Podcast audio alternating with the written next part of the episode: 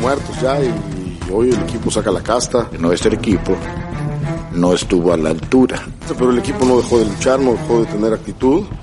Y bueno, pues creo que hicimos un partido redondo. Entonces, el resultado es más que normal. Andamos frente a Tigres, tampoco es decir que los íbamos a mañatar, ¿no? Es un equipo sólido, es un equipo fuerte, es un equipo que está peleando siempre finales.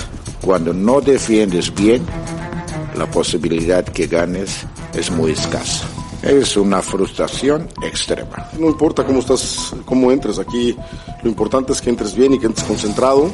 El perder tantos manos a manos defensivos te causa una posibilidad que te metan muchos goles como sucedió hoy.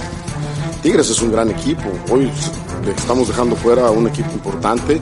Todos tienen un mal día.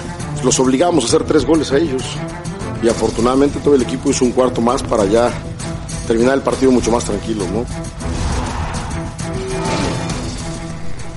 Hola, ¿cómo están? Bienvenidos a los capitanes. Ahí están las frases que quedan para la historia de ese partido.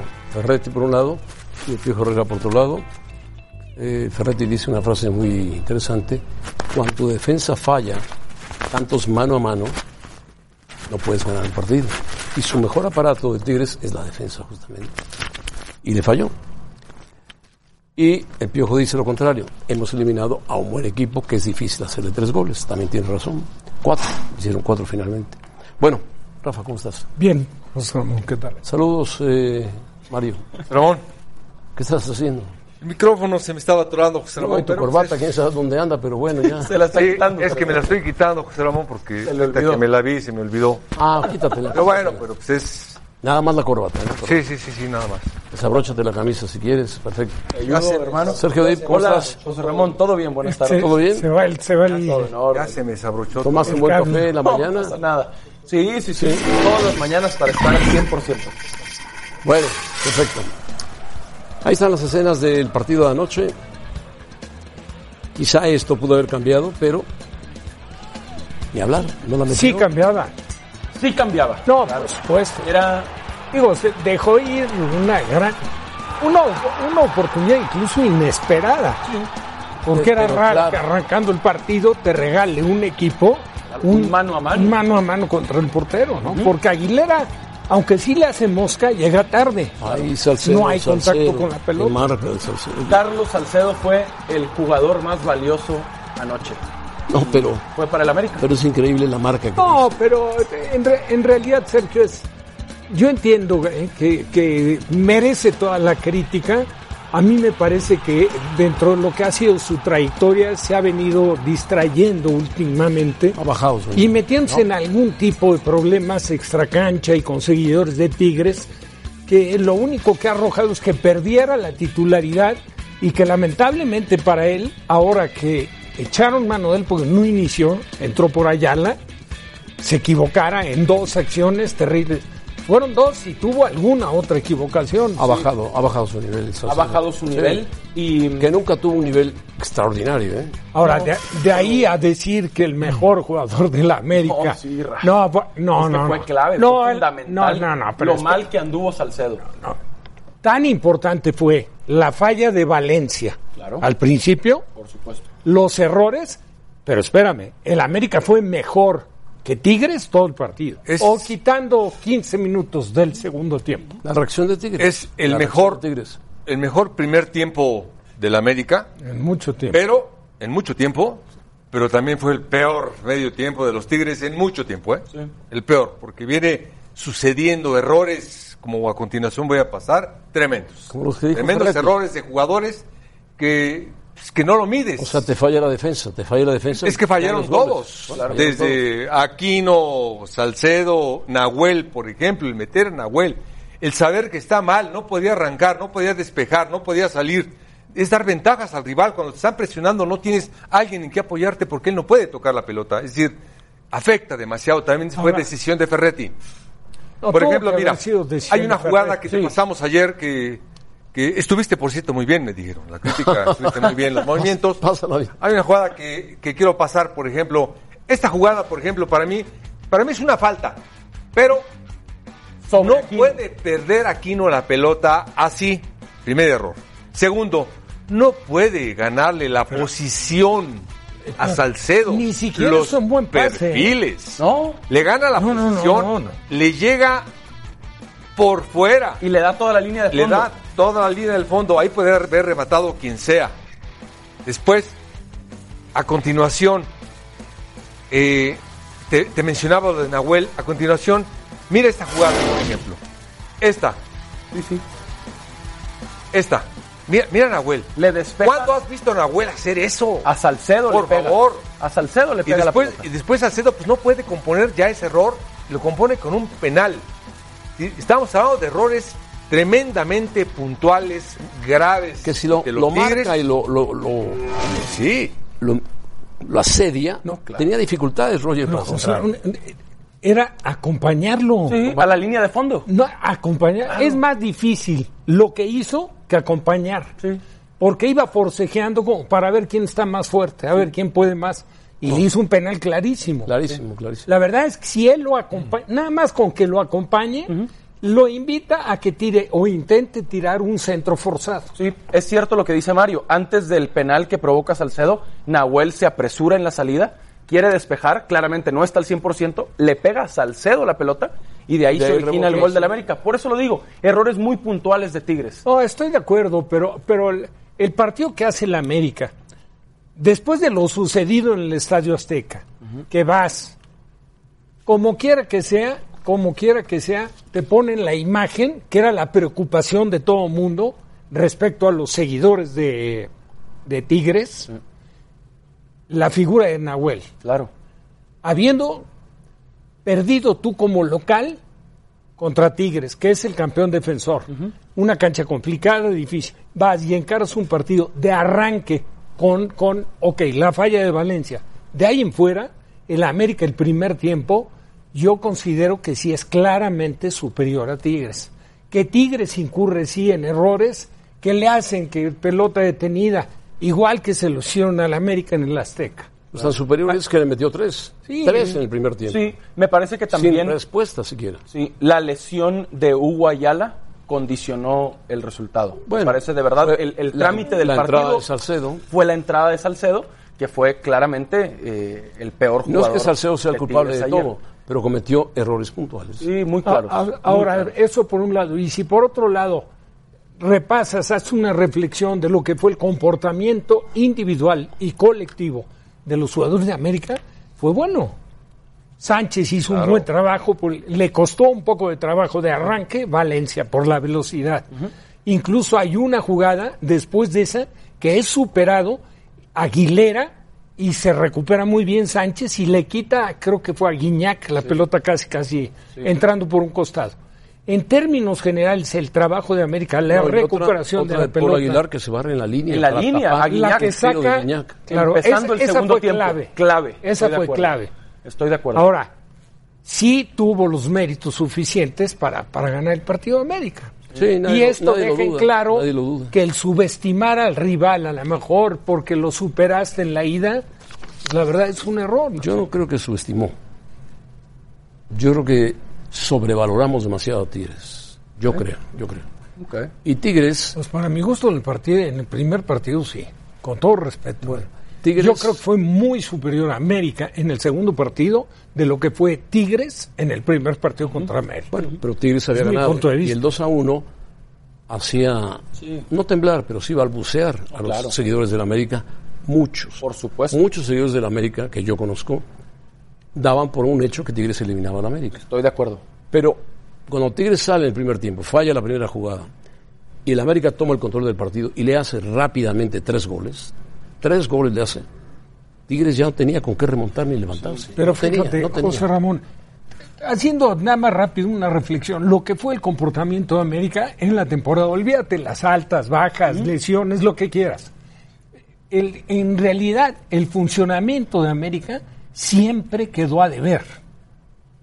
Y juegas en liguilla tu primer partido contra el campeón, que suele ser un equipo que cierra Juegas, bien fíjate. los torneos y juega mejor las liguillas. Juegas con Sánchez, y- con Giovanni, Sí. con Viñas, Sí. que no habían pero jugado te gana, normalmente. te gana el primer partido. En tu casa. en Digo, esta- en la por muy optimista que seas, si tú dices, ok, le tienes cariño a tu equipo, la ley de probabilidades o el favorito inclinaba a que Tigres. Tigres. eliminaba a la América. Por eso la frase del Tuca, estoy frustrado. Claro que sí, estoy frustrado. Sí, sí. Tigres fue la mejor defensa de todo el torneo. En 18 jornadas recibieron 14 goles y ayer recibieron 4. Y se van. Es mucho. Son muchos. Es mucho Muchos. para un Fíjate, partido que ellos hablas habían de la mejor defensa, Defensa del torneo. de todo el torneo. Y ve el potencial de ataque. No, claro, por supuesto. Aquino, Guiñac, Valencia, Vargas, que no estuvo. Sí, Dam. Dam. Es así dayan. que el marcador, el marcador global terminó 5-4. Correcto. Bueno, así como Tigres fue superior, Rayados también lo fue, a pesar de que Santos se pone en ventaja con un gol. Rayados muestra que tiene un equipo sólido, fuerte, que el holandés Jansen ha encajado muy bien en el equipo de Monterrey. Es un jugador que pelea, que lucha al estilo europeo, diferente a Funes Mori, pero que está ahí constantemente buscando, buscando, buscando. Y Santos no tuvo lo que ha tenido en otras ocasiones, la cualidad de mantener paciencia y marcar los goles. Ahora, el trabajo Porque de juega- Mohamed, José. Porque juega eh, Santos a la presión del rival, juega a ganar las espaldas, a presionar en retroceso, juega en los rebotes, pero el turco juega así también. Y aquí el juez de línea marcó fuera de lugar y el VAR, perfectamente el VAR le dijo en no. los dos partidos. No, Sí, bien, bien el VAR. mira el VAR. No era fuera de lugar, venía detrás de la pelota Jansen. Sí. Y Rayados lo resolvió en la ida, la verdad, en el segundo tiempo de la ida. Bueno, te llevas tres goles de diferencia. Es Exacto. mucho. Sí. También el Necaxa se llevó tres y por poco le ganan el partido. Querétaro. Ahí la- yo sigo pensando que en ese partido la expulsión de Romo sí fue, Condicionó el juego. sí condicionó el juego. Estoy de acuerdo. Porque había sido muy superior que Y ya iba 2 por 0 al minuto 15. 2 por 0 y aparte manejando el partido. Claro, claro. O sea, porque el Querétaro jugó bastante, bastante bien. ¿eh? Ahora, Digo, se dibujó no después de tiene la de expulsión que y al final. Ah, no, no. Ah, no, y, no, y- y lo y parece bien expulsado. Romo También, entrada de No, claro. Al filo bien A lo mejor se resbala, pero entra muy Sí. fuerte. No, sí, de acuerdo. Bueno, Eh, Santos. pues ya están. Y lo de León Morelia, hay gente que dice que no era falta, que era falta, que no era falta. Yo entre otros. que la no marcan. era. Sí, para mí no. Para mí tampoco. Para mí un no. ligero- Digo, eso me parece ridículo. Sí hay un falta. contacto, claramente, Ah, pero luego se tira el futbolista exagerando No, pero, y la se vende. ve, pero se ve clarísimo Sí. después del contacto como él Sí, se, se tira hacia adelante. Sí, pero él se tira sobre Campbell. Claro, claro. Y le- de hecho le hace penal a Campbell. Estamos de acuerdo. Le hace penal a Campbell, sí, lo derriba. Él lo interpretó diferente el árbitro. Sí. Un y el León- VAR también lo interpretó diferente. Un León León también que, quedó a deber. Sí. un León que quedó a deber. En la Sí, liguilla, en la liguilla. Por supuesto. Sí, pasado de la liguilla, ¿no? Quedó a deber en la liguilla, eh, no fue tan profundo, fue errático, le hicieron muchos goles. Morelia lo superó en muchas ocasiones con 10 jugadores. Al final viene este error que estoy de acuerdo con ustedes, incierto. Ahora, háblame pero del técnico que trajo Morelia. Tenía que del ser. técnico que trajo Morelia. Muy bien. Aunque sea Bien. extranjero. Pablo. Guede. No, no, Pablo no, Guede. hemos ¿Trabajó hablado bien o trabajó bastante. mal? No, hombre, tremendamente. ¿Qué podemos decir de él? Bueno, Eh, se adaptó perfectamente a lo que es el torneo mexicano, que es muy difícil, ¿eh? No cualquiera. Y no va a ser fácil ganarle a Morelia. ¿eh? Y lo hizo inmediato. No, nada fácil. Nada fácil. Juega bien al fútbol. No, y tiene buenos jugadores. Y le ha sacado y un tiene, jugo tiene, este tiene gol, hombre. tiene un buen portero. sí. A lo mejor no se defiende tan bien, pero de medio campo hacia adelante es muy peligroso. Y está menos obligado. Y la verdad es que eso, no tienen tanto que perder como el América. Este Aristeguieta ha, resultado un buen Sí, jugador. buen equipo Morelia, bien trabajado. Él, Ferreira, los cambios con Sansores. No, ¿sabes quién? Edison Muy Flores, bien, el Millar. peruano. Edison Flores Sí. y Millar. Sí, sí, sí. sí. Millar, Rocha, los mediocampo con Osuna, eh, los centrales. Y muy Millar es bien, un veterano Vegas. que lleva mucho tiempo en el Atlas. Y en ahora Morelia. para, y este, ahora para este partido de regreso el Chagui vuelve a Chile, resurgido. que es titular. Bueno, reapareció Leshberg. Leshberg Sí, hace mucho tiempo que no jugaba. El en, central. todo el, en todo el torneo Bueno. jugó un partido. León Lecanda, ¿cómo estás? ¿Dónde estás? El templo sagrado de... Ah, yo pensé bien, que estabas Ramón, un fuerte en el. Estadio Azteca, pero estás en la cuna del americanismo. En Coapa, donde la mujer es guapa y donde los centavos se convierten en varos, dicen José Ramón. ¿Y los Un hombres abrazo qué? a todos en los capitanes. ¿Y los hombres qué Aquí las son? águilas van a llegar Oh, un poco más tarde. No, los hombres, no sé, José Ramón. Valiente, supongo, ¿no? Por no darse por vencido ayer el equipo azul crema Castillo, ¿no? en el universitario. Sí, también, bueno, ahí eh, ese, ese es un tema que tiene que dirimir David Faitelson con Nicolás Castillo. Por cierto, el chileno ya va a estar disponible para las semifinales. No, ya era hora. Se recuperó Ya era hora. de las molestias musculares. Ya era hora en el flexor, José Ramón, y en la cara posterior del muslo derecho. Era algo que venía trabajando el chileno desde el partido contra Veracruz en la jornada 18. eh, el día 8 de noviembre. Desde entonces no juega Castillo, pero ya lo va a tener para semis Pero eh, si Miguel Herrera. no jugó José Ramón la con la situación de no jugó Guillermo por la Ochoa. fractura, ¿eh? pero si jugó bien Viñas, jugó bien Sánchez, jugó bien Mar- Martín, Sí. ¿a dónde va a ir? A la banca. yo no creo que yo no creo que Miguel Herrera vaya a cambiar respecto a la vuelta contra Tigres porque le dio resultados poner Claro, a Federico claro. Viñas de arranque le dio también Equipo ganador, resultados equipo tener a ganador, Giovanni Dos repite, Santos León.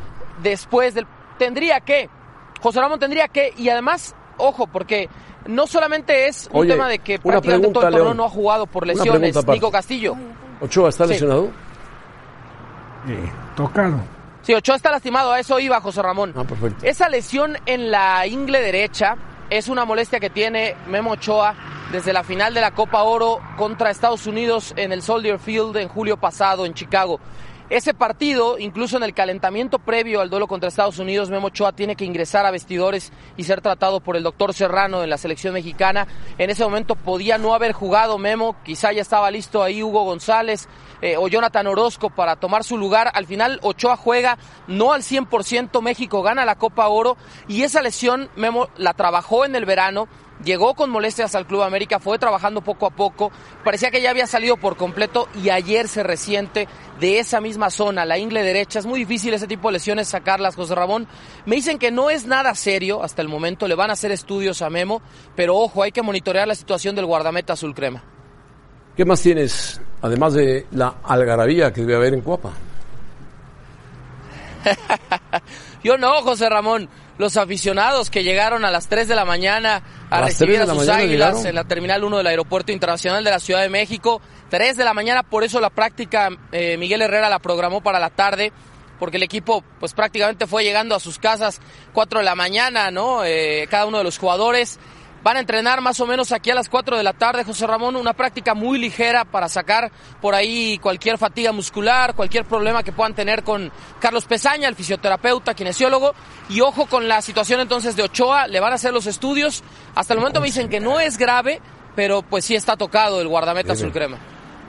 Bueno, ¿y el América se concentra cuándo?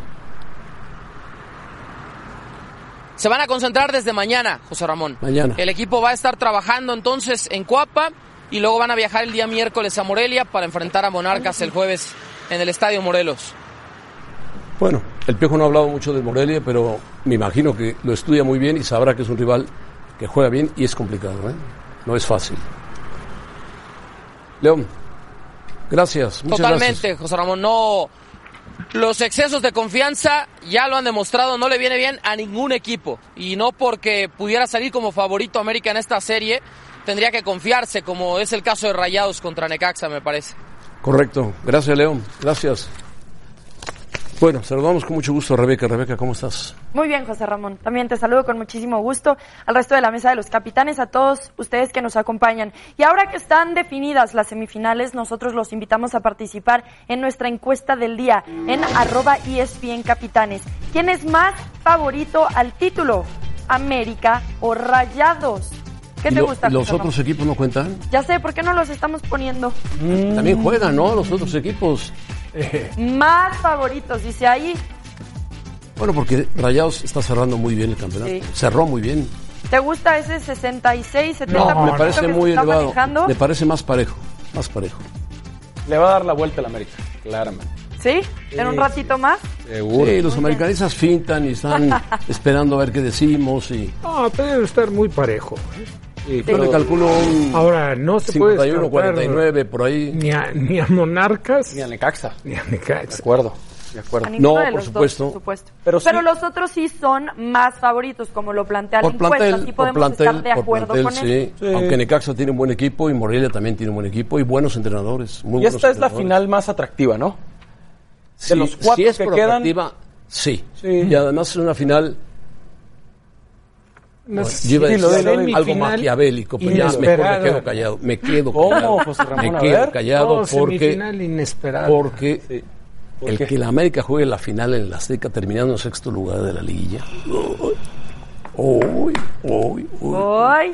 Bueno, ¿Dónde andará muy bien. Arturo Bricio? Bueno, Bueno, eh, nos toca ir a pausa. vamos a pausa. Tras el empate en el partido de ida, ida, Morelia sorprendió al León y así entonces llega a su primera semifinal desde la apertura 2017. El resto de las semifinales están definidas y nosotros lo platicamos al volver a los capitanes.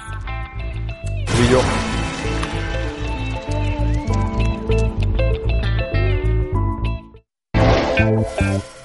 Ahí están definidos los horarios. Necaxa contra Rayados, la ida miércoles en la Ciudad de México.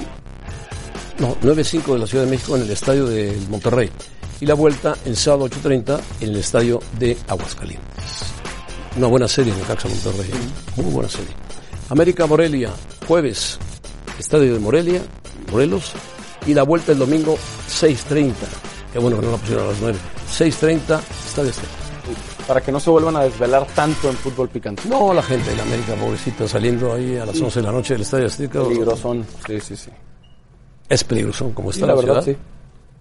La verdad, sí, es muy tarde. Además, eh, época prenavideña.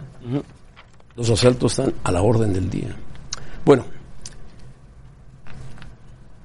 Necaxa debe retener a Memo Vázquez, no lo va a retener a Memo Vázquez. Lamentablemente. Memo Vázquez ha dicho, y lo dijo antes de, de que empezara la liguilla, que él daría por terminado su contrato al terminar la liguilla. Que él pidió una, un jugoso aumento, se ve que no ganaba muy bien. Los señores del Necaxa, que son muy buenas personas, no quisieron dárselo, y entonces Memo tomará otro camino. No sé a dónde irá Memo Vázquez. Yo he platicado con él y estaba cerca de... ¿De qué equipo estaba cerca Memo? ¿En México? En México. De Chivas. No, de Chivas no, porque ya Bueno, sonó, Sonó para Chivas. no, pero sonó para Chivas, Sonó- incluso se hablaba de un nunca- posible regreso a Pumas. nunca Pumas. hablaron, nunca hablaron de él. Sonó para Pumas, tampoco. Sonó para Toluca, pero llegó Chepo. Exacto. Para Pumas es difícil que regrese por, lo, por el dinero que pide.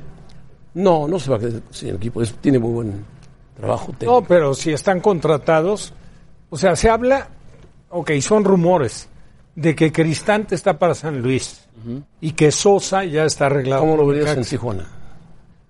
No, pero ya está anunciado el técnico de Tijuana, trabajaba en Chile. Es un uruguayo, me parece, o argentino. Lo vi, ahora lo, lo hablamos. Y el que estaba en Tijuana, pareja, se fue a la MLS. ¿sí? ¿Y cómo lo verías, Regresó cómo a la lo verías MLS. en Puebla? Pero Puebla tiene contrato, Reynoso. ¿Se llevan el equipo siempre o no? No, todavía no. No está totalmente decidido. Hay posibilidades de que se lo lleven, pero Este, falta el resultado de la investigación de, de la federación. ¿eh? De- Sí, en este caso, los, los dos propietarios. los propietarios, porque hay un, un forcejeo entre los que dieron dinero para apoyar al Puebla y los propietarios del Puebla. Entonces, más una demanda que tiene interpuesta la Universidad de, de Puebla. Está muy enredado el asunto. Macías. Macías regresaría a Chivas según ESPN Digital.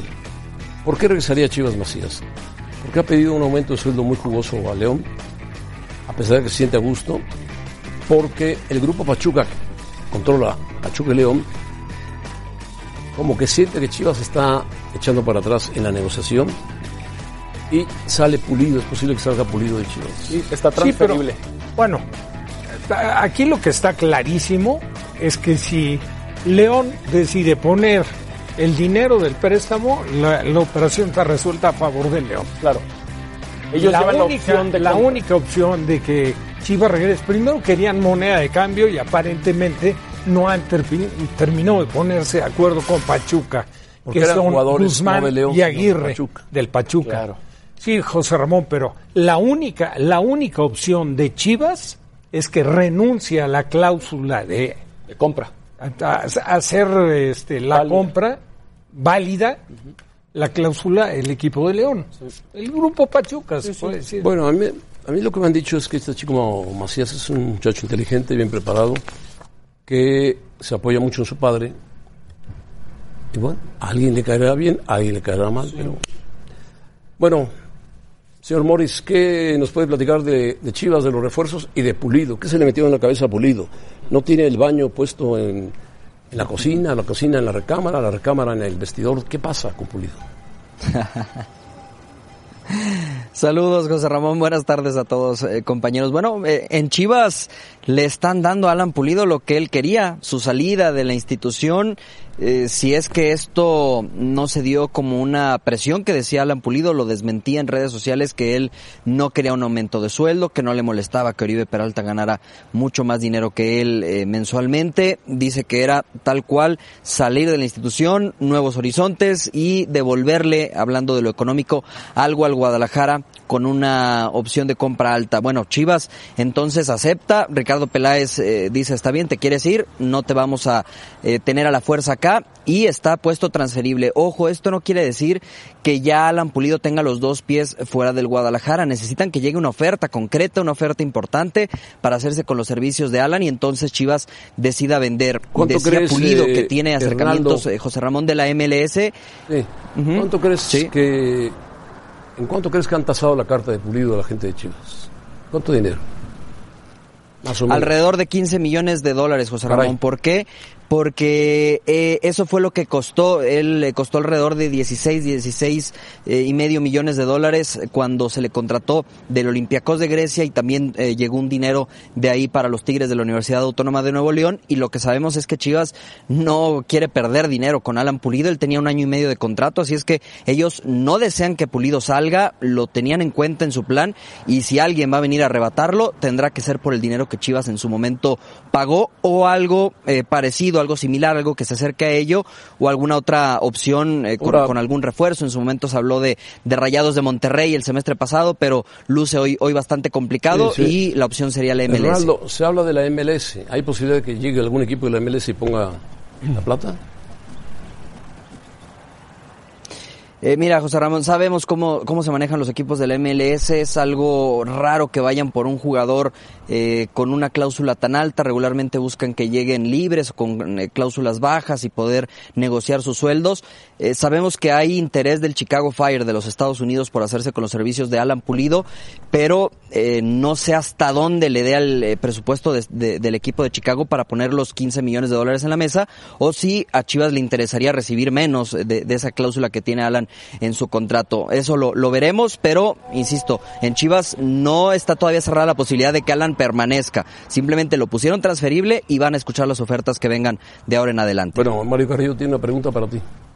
No, no, comentarte nada más que yo creo que para, para él y para la mesa, si están estructurando Guadalajara, si están buscando una nueva fisonomía, eh, este no es la manera. Alan, Alan Pulido es el mejor jugador que tienen, lo deben de retener, tienen que buscar retenerlo porque no hay jugadores mexicanos para que vayan al Guadalajara. Si este es su goleador, pues que busquen retenerlo. Está transferible, pero muy caro. ¿eh? Sí, que busquen retenerlo porque Bueno. lo necesitan. Muy bien. Es lo mejor que tienen. Yo estoy de acuerdo. Hombre. Bueno, Hernaldo, gracias. Y es, y es- saludos. es, José Ramón, un, un caso, eh, solamente, solamente para cerrar, eh, un caso similar al que tuvo Mar- eh, Marcón en Cruz Azul con Ricardo Peláez. Y del tema Macías, eh, como decías bien, José Ramón, eh, no están ahora mismo deseando pagar los 15 millones de dólares. Tienen hasta el 30 de diciembre Grupo Pachuca para hacer buena esa opción de compra. Y en caso de que no se haga, eh, Chivas tiene mano para recuperar a Macías a partir de enero. Bueno, una buena noticia para todos. Messi, balón de oro. Sí. Sí, muy merecido. Sexta ocasión en su carrera. Ya estaba Sergio Dichica, sexta. Ya, ya. ocasión, Sexta ocasión. 2009, 2010, 2011, 2012, 2015 era el último. y 2019. 2019. Muy merecido, muy merecido. Muy merecido. Bueno, vamos a, con Rebeca, justamente con Rebeca, que tiene otro balón de oro para festejar a Me Messi. encantaría tener un balón de oro. Más bien tengo eh, justamente eso, José Ramón, la noticia y que vamos a platicar con Manu Martín cuando volvamos a los capitanes. Algo histórico lo que acaba de conseguir el astro argentino. Con el gol de... Bueno, Messi, este hombre que ven aquí, jugador de Barcelona, que hizo un magnífico tanto en el partido frente al, Barcelo- al Atlético de Madrid, es ganador del sexto balón de su carrera, balón de oro, que ha dado el diario, el famoso diario de Equipe de Francia. Parece muy, muy, muy completo, muy exacto. No vimos la jugada del gol porque no la quiere presentar el, el productor porque tiene, le tiene pánico a, Pero ahí están los logros. No lo digas, bueno. Segundo lugar fue Van, Van Dyke. Podría haber sido segundo, tercero, cuarto, quinto, que no pasa nada. Un defensa no está para un balón de oro con todo respeto. Con todo respeto. Se lo podían dar a, al de Guadalajara, al, digo, al de Tigres, por ejemplo, pero no. Carlos Salcedo. Quedó No. descartado. No, no, no. Bueno, Martín, ¿cómo estás? Saludos allá en España. ¿Qué tal, José Ramón? Un saludo para todos. Saludos, Manu. Bueno, eh, el- tenemos ganador del balón de oro, pero te digo una cosa, eh, veníamos sospechándolo desde hace aproximadamente dos, tres semanas ya por acá por España, porque eh, ya sabes que el equipo envía primero a un grupo de reporteros, en medio en secreto le hacen un reportaje al ganador y eso ya se empezaba, se empezaba a saber.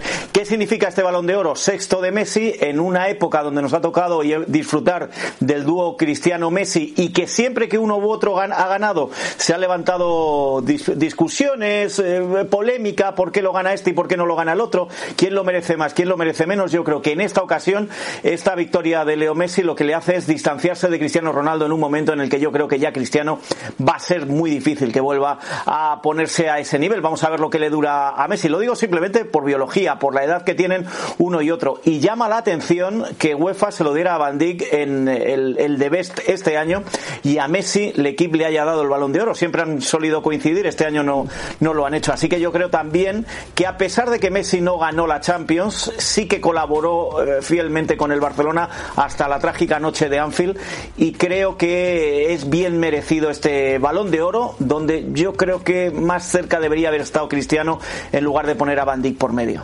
Sí, también estoy de acuerdo. Hay que recordar que, que Messi fue el campeón goleador de las ligas europeas. Fue campeón de la liga en, en España, fue campeón de la Champions. Se metió muchos goles. Sí, que es el máximo goleador de la Champions. Eh, Bueno, mejor dicho, el máximo goleador es Cristiano. Fue el máximo goleador el año pasado. El histórico sigue Cristiano- siendo Cristiano Ronaldo. Pero también podríamos usar esos argumentos para Cristiano. Podríamos usar que fue el campeón de la Nation League, que fue el campeón en Italia. ¿Sabes? Yo, yo tengo una sensación de que Cristiano se ha dejado ir eh, eh, el poder estar más cerca de Messi a partir que deja el Real Madrid. A partir de que pierde ese foco mediático que le ofrece el Real Madrid y a Messi le ofrece el Barcelona y a los dos les ofrecía la Liga Española, ahí Cristiano Ronaldo ha perdido muchas opciones de volver a, ganar, a menos que gane una Champions, que el año que viene eh, eh, gane la Eurocopa, que lo veo eh, difícil tal y como está Portugal o como están los demás. Yo creo que el mayor problema para Cristiano y la ventaja para Messi es la salida de Cristiano del Real Madrid. Estoy de acuerdo contigo. Además, el que gane la, la Euro es muy complicado. Le tocó un grupo dificilísimo: Alemania, Francia y Portugal. Oh, Y, y les queda todavía un equipo. Mira, te- a ti que te gustan estas historias, te voy a contar una que se ha producido esta tarde aquí en España, todavía no, no está teniendo demasiado eco. Eh, le han preguntado a Mariano Rajoy, el expresidente del gobierno español, el penúltimo eh, presidente del gobierno español, eh, que es muy madridista, le han hecho una entrevista larga porque mañana presenta su biografía, y le han preguntado a los compañeros de la agencia eh, si Mbappé es el futuro del Real Madrid. Ya te digo, él es muy madridista. ¿Sabes qué ha contestado? El futuro del Real Madrid está en que Messi se vaya a Australia. Fíjate cómo está ahora mismo el Real Madrid. Bueno, es que Messi tiene por lo menos dos, dos años o casi tres años de, todavía de mucho fútbol, ¿no? No, y date cuenta otra cosa, es que se cumplen 10 años del primer balón de oro de Messi. Es decir, seis balones de oro en 10 años es una auténtica locura. También se lo podemos reconocer esos cinco a, a- a Cristiano Ronaldo. El desgaste que tienen estos dos jugadores y sin embargo Messi todavía se mantiene. Y fíjate, yo que he sido siempre crítico en un aspecto, que he considerado que Messi se hizo grande porque a su alrededor había muchos grandes jugadores en la época dorada del Barcelona de Guardiola, hay que reconocerle y sobre todo el que vio el partido de ayer tiene que decir o sí que ahora el Barcelona sin Messi y sin Ter no sería el Barcelona y es Messi el que está salvando como lo hizo anoche al, al Barcelona con lo cual también esa individualidad que le ha dado la madurez hay que reconocérsela el gol que le hace el Atlético Madrid es fa- fantástico, fantástico gol. Muy bien, Manu. No, y la, y la manera, la forma en que estaba el partido, Sí, lo sí, apretado sí. que estaba todo, y se, y se veía que solo la magia de Messi podía salvar el partido. Insisto, yo que he sido más defensor de Cristiano Ronaldo, creo que este balón de oro a Messi ya le pone por delante, creo que de manera definitiva. La magia de Messi y el entendimiento con Suárez, que sirve de pivote y le cede un pase magistral para que él haga una rosca y adiós, gol. Muy bien, Manu. Ojalá el Sporting consiga Un un, Messi por para ahí. todos. El mareo. Bueno, A ver si lo encontramos, que nos hace mucha falta. merecido, ¿no? Sí. Sí, seguro, seguro. Muy merecido. Muy. No había cuestión. No. A mí me parece que Cristiano lo pusieron muy abajo. Cuarto lugar. Cristiano está muy por arriba de, de Salah, muy por arriba. Y sobre todo, y sobre todo hay niveles, José Ramón, ¿no? Hay niveles. En el fútbol hay niveles. Ahorita, por ejemplo, mencionó lo de Mbappé. Le digo, pues, es un tremendo jugador, pero nada que ver. Para un sello del Real Madrid, Bueno, de lo, un di- Barcelona. lo dice un político, fíjate.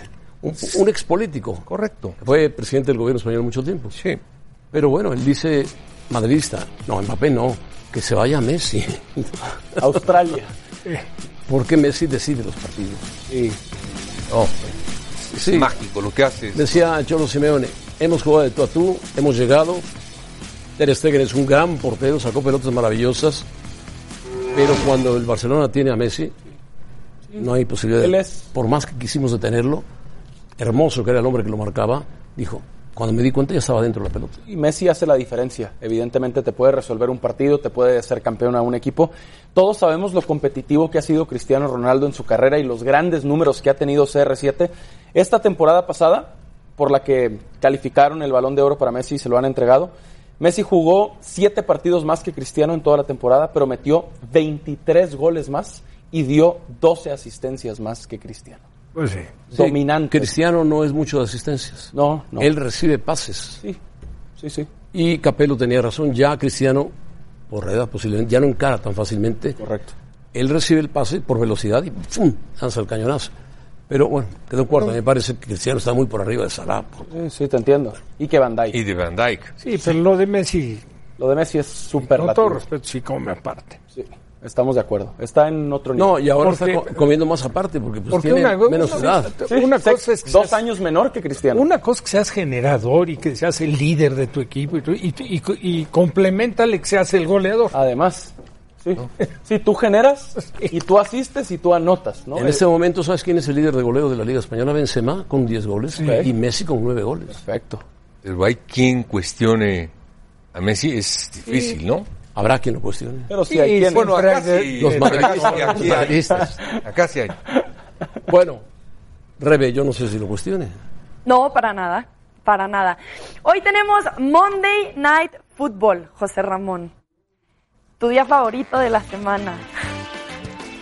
Perdió Nueva Inglaterra, perdieron los 49 de San Francisco y así entonces las cosas se pueden acomodar en la nacional con esa derrota de los 49. Nosotros volvemos para revisar la actividad de la NFL y platicamos con John Sutcliffe. Quédense con nosotros.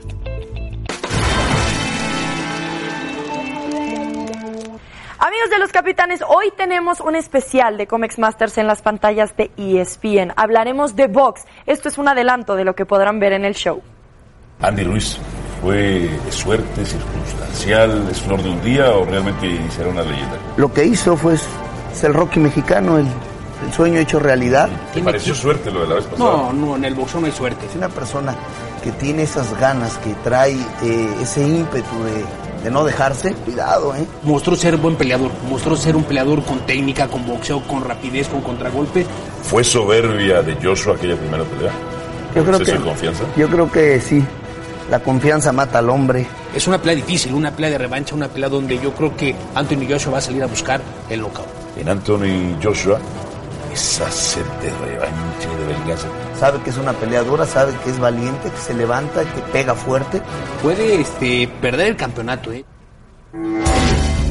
Especial de Comics Masters esta noche.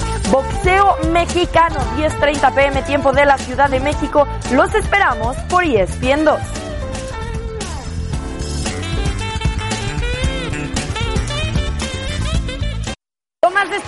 Este fin de semana, los Cincinnati Bengals en la semana 13 por fin consiguieron su primera victoria de la temporada y lo consiguieron ante los Jets de Nueva York, Primera 22 a 6.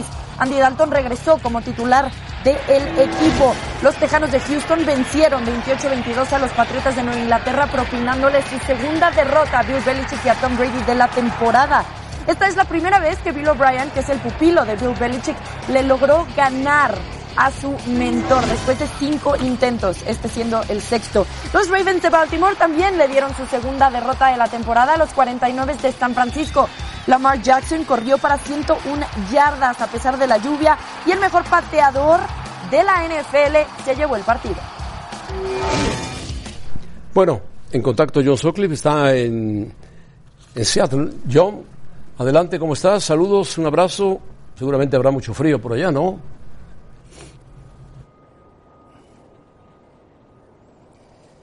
Sí, José Ramón, bueno, hasta eso no tanto como no- no- normalmente se da en este Century League. Para mí es el mejor estadio de la NFL. Hicieron un diseño muy especial, el que era fue el, el dueño que ya murió, Paul Allen, eh, donde los arquitectos hicieron, y we can show over there, the, the- the side of the stadium, si podemos enseñarte allá, José Ramón, hubo un concurso entre arquitectos, entonces esa parte de atrás del estadio provoca que este sea el estadio más ruidoso de toda la NFL, aunque esté al aire, eh, al aire libre. Es decir, ningún estadio en la NFL eh, provoca tantos movimientos en falso a los equipos visitantes. Eh, hoy es uno de esos partidos eh, fabulosos. Minnesota 8 y 3. Seattle 9 y 2, Seattle quiere atrapar a San Francisco, Minnesota quiere ganar su división, ayer ganaron los Packers. En la transmisión de Monday Night, Russell Wilson, una de las estrellas de la NFL, ha accedido a ponerse el micrófono, entonces vamos a poder enseñar esa comunicación que tiene con la banca, con sus compañeros, cómo cambian las jugadas. Partidazo, José Ramón. Hoy Seattle quiere demostrar que es el mejor equipo de, la de su división que puede alcanzar a San Francisco. El gran reto es Kirk Cousins, el quarterback de Minnesota. No puede en Monday Night, a la hora de la presión se ha caído en momentos importantes, pero hoy vamos a ver si Minnesota realmente manda un mensaje y dice que es uno de los mejores equipos de la liga. Pero yo me quedo con Seattle, creo que va a ser un partido muy físico, ambos van a correr mucho el balón, espero un partido de pocos puntos, José Ramón. Ayer perdió Filadelfia, entonces tus vaqueros de Dallas todavía tienen chance de pelear por la división, a ver si pueden. Sí, tienen marca de 6-6, pero te iba a preguntar yo rápidamente si este chico, Russell Wilson, puede ser el MVP de la liga.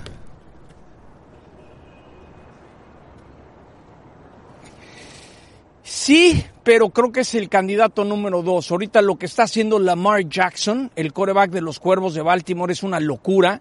Eh, se puso las pilas, se puso a practicar. John Harbaugh le cambió todo el esquema ofensivo. En estos momentos creo que la votación sería para Lamar Jackson de los Cuervos como primer lugar y atrasito Russell Wilson. A la hora de la hora, si se llegaran a enfrentar estos dos equipos en un Super Bowl, yo me quedo con Russell Wilson. Yo creo que Russell Wilson Después de Pat Mahomes es el mejor quarterback de la NFL. Muy bien, John, invítanos al partido esta noche.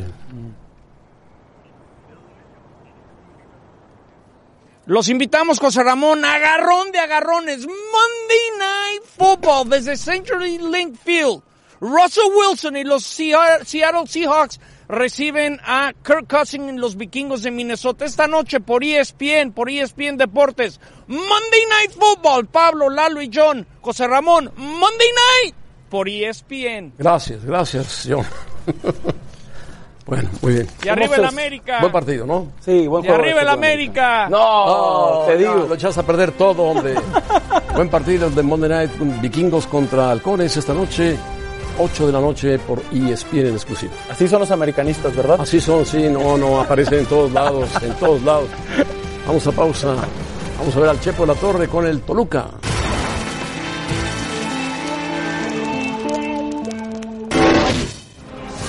Labor empezaba desde el día primero. Intervención no podía hacerla antes, tenía que respetar los tiempos, los espacios. El acuerdo con la institución lo tenemos por tres torneos y que eso lo estaremos evaluando constantemente. Es un análisis que hemos hecho conjuntamente con la directiva. Creo que sí se le tiene que dar una manita de gato, una sacudida al plantel. Las sacudidas siempre tiran hojas nuevas.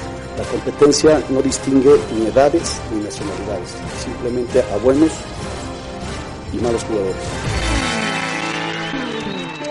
Bueno, pues ahí está la sentencia del Chepo, ¿eh? Las sacudidas no distinguen edades, nacionalidades, nada. Y, y caen las hojas muertas. Caen las hojas muertas. Y el Chepo para sacudir árboles es bravo. Bueno, hoy fue presentado como nuevo técnico de Toluca, ya lo fue, dos veces campeón con Toluca. Me parece, ahí está a su lado Soñaga, que sigue al frente, Ciña. También pedimos a... Gente muy ligada Sí, a Don Alex Valentín. Domínguez. Alex Domínguez, sí. Posiblemente vaya a Que estaba trabajar en con él. Jaguares. No, estaba en, En Juárez. en Juárez. En Juárez, que Jaguares. Y era el auxiliar Sí, sí, de Caballero. hasta el partido Pues Va a trabajar, pasado. va a trabajar con el Chepo, Sí, seguramente. vamos, terminaron y estaba explicando que no hubo ningún problema, simplemente que hubo este cambio. Bueno, pues muy bien, ya nos vamos. Mientras nos das el resultado de la encuesta. Seguro le dio la vuelta a la Rebeca. Gracias, José Ramón. Gracias a ustedes por manipulaste, participar. ¿verdad? Claro que no, claro que no. Con nosotros en arroba y es Sí, manipulas notorio. ¿Quién es más favorito al título? No, Sergio dijo que los americanistas iban a poner las pilas y así, Así son. fue. 53%. Muchísimas gracias por participar con nosotros. Eh, yo con esto me despido. José Ramón, caballeros, muchas gracias. Nos vemos mañana. Adiós, Rebeca, gracias. Adiós, Rafa, gracias. gracias. Mario. Ramón. Sergio. Gracias, José Ramón. Ánimo, Sergio. No, todo bien. Perfecto.